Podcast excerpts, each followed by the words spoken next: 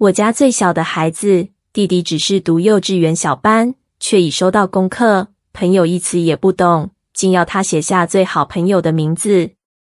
他带着一脸问号来找我，跟他解释后，那对眼睛有如夜里搬动开关，灯那么一亮，霎时神采焕发起来。他兴奋地念了几个名字，有学校的，也有兴趣班的。记得他初到兴趣班，还未适应。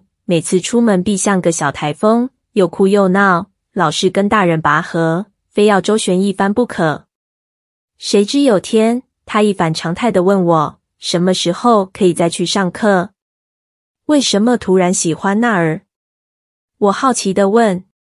他神秘兮兮，微笑不答。但我很快便知道原因，他在班上认识了新朋友。自此，他嘴边常挂着新朋友的名字。后来还找来几张贴纸，说要赠送友人。记得小时候，我也曾面对过这样的功课，却不像小弟弟这般轻松。那大概是高小，我收到这份功课时，真是叫苦连天。虽然只是简单一个名字，却苦恼了大半天，脑袋依然空白一片。许是家母自小管教严苛，我们都是战战兢兢。他只要在家，就怎样也得拿着书本。才叫可能避过挨骂，而且少说话为妙。长期下来，心里不知不觉筑起了老高的墙。即使去到学校，这道墙依然牢牢把我困在里面。每次开口跟同学或老师说话，就像往上爬了很久，气喘吁吁，才能勉强从墙顶吐出一句。那时在学校里，除了老师点名答问题，我几乎像个哑巴，又不懂与人交往。何来认识什么朋友？我多羡慕其他同学，人人都有朋友。每个下课休息时间，到处是沸沸腾腾的说话声、嬉笑声、喧闹声，跑来跑去的身影，三五成群的小聚。而我只有一个人的孤静，走遍了操场和礼堂，漫无目的的踱来踱去。同学们最爱下课，但求时间长一点。我却最怕那个时候。害怕给人发现，有时甚至逃入洗手间，关上门，苦苦等来钟声的解围。在那里，我总是迫切祷告，只求天父拆掉那道无形的墙。我渴望朋友，一个也好。那时有位好老师，总希望把我拉出这道墙。他好几次下课时段当值，主动走过来与我聊天，鼓励我跟同学交往。他还借着家长日，建议家父多带我们两兄弟出外走走。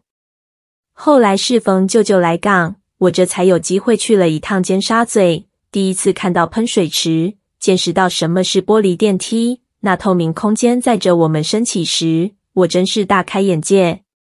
对平日绝少走出家门的小孩来说，好比一次远洋旅行。这位老师有次更拉着我，带我到一班同学面前。俨如下达命令，要求他们跟我一起玩。我多难得可以与同学玩跳飞机，真是梦寐以求。我当然玩得特别起劲，至今还历历在目。可惜上课的钟声这么快就在空中画上句号。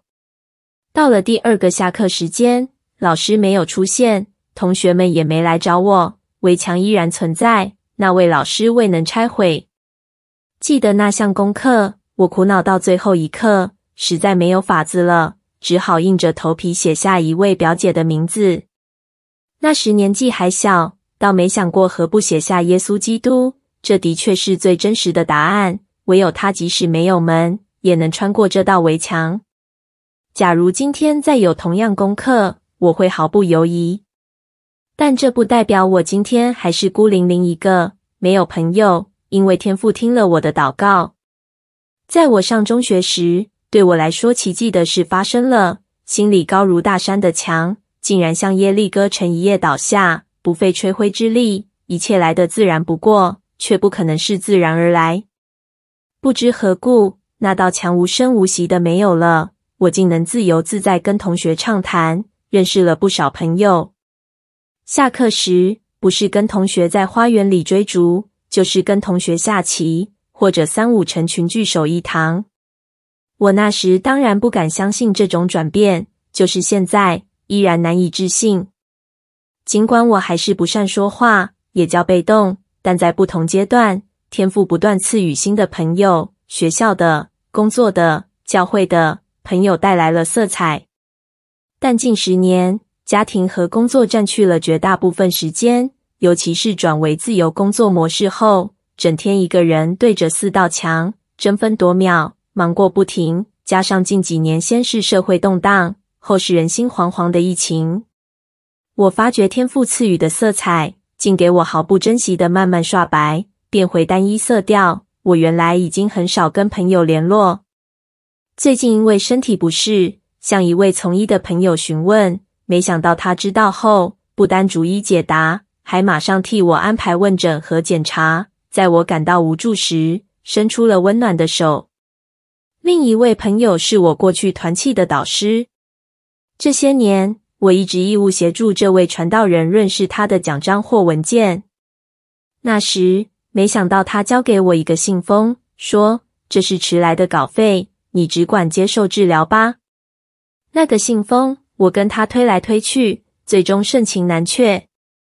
回家后打开一看，里面厚厚的竟全是纸币，真把我吓了一跳，却也感动不已。